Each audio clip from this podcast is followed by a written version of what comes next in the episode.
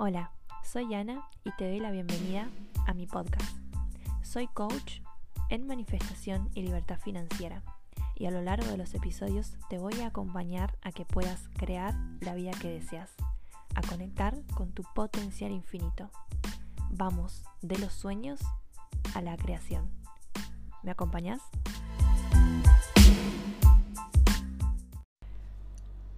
La presión por manifestar. ¿Por qué siempre nos ponemos tantas trabas?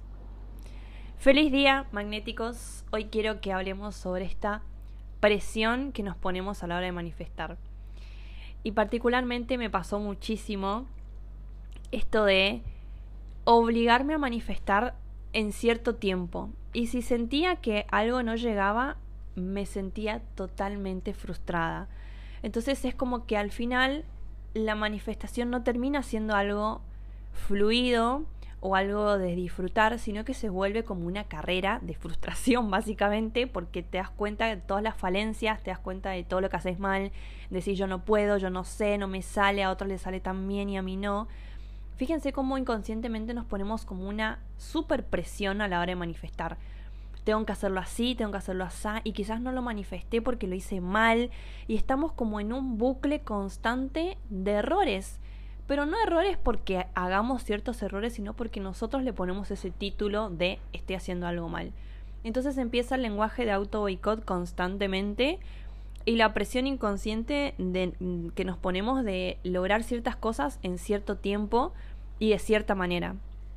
Entonces, fíjense cómo yo quiero que podamos reflexionar con este episodio qué tanta presión nos ponemos al manifestar.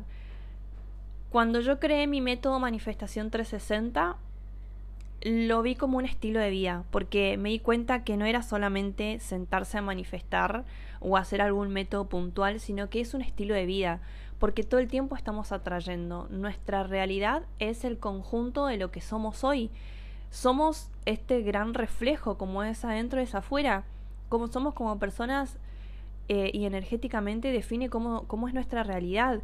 Entonces no es solamente hacer un ritual o solamente repetir una afirmación o solamente hacer algún método de manifestación, sino que es realmente un estilo de vida en cómo las cosas que tengo alrededor en mi casa, la energía que hay en mi casa, la energía que hay en mí, cómo yo me nutro en diferentes aspectos, eh, cómo me nutro no solamente a nivel interno, sino a nivel externo, si trabajo en el merecimiento, en el amor propio, es un conjunto de todas las cosas en la manifestación. Entonces, empecemos a verlo más desde este lugar de estilo de vida fluido y de disfrute y de saber que no es algo puntual la manifestación, sino que es una manera en que yo elijo vivir y alejar todas las las barreras que vamos poniendo constantemente con esta presión inconsciente que nos ponemos de manifestar. De cierta manera, en cierto momento, me pasa muchas veces que me preguntan, ¿puedo manifestar a tal hora?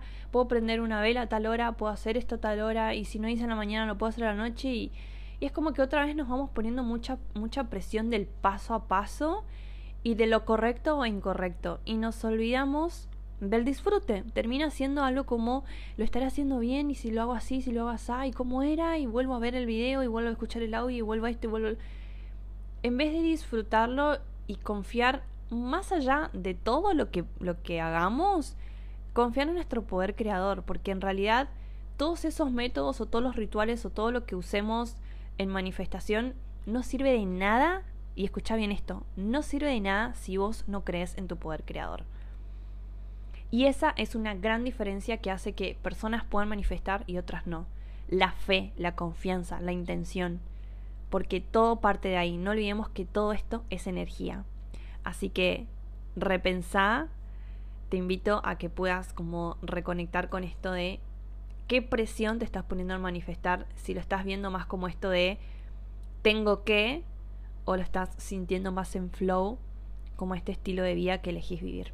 Te mando un beso grande y nos vemos en el siguiente episodio.